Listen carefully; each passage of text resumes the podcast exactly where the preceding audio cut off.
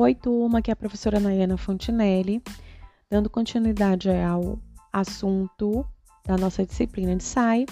Vamos falar um pouquinho hoje sobre resolução COFEM, de onde tudo começa é sobre sistematização da assistência.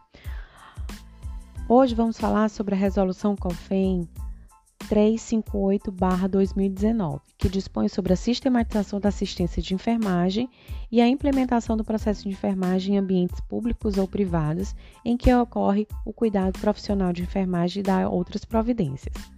Essa resolução, ela trata e dispõe sobre as etapas do processo de enfermagem e define que o processo de enfermagem deve ser realizado de modo deliberativo e sistemático em todos os ambientes públicos e privados e que o profissional de enfermagem tem atuação.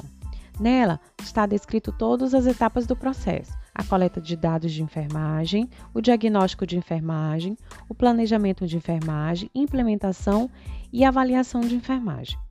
Deixo aqui o áudio explicando sobre a resolução e mais em cima, em anexo, fica também a resolução na íntegra para a leitura de todos.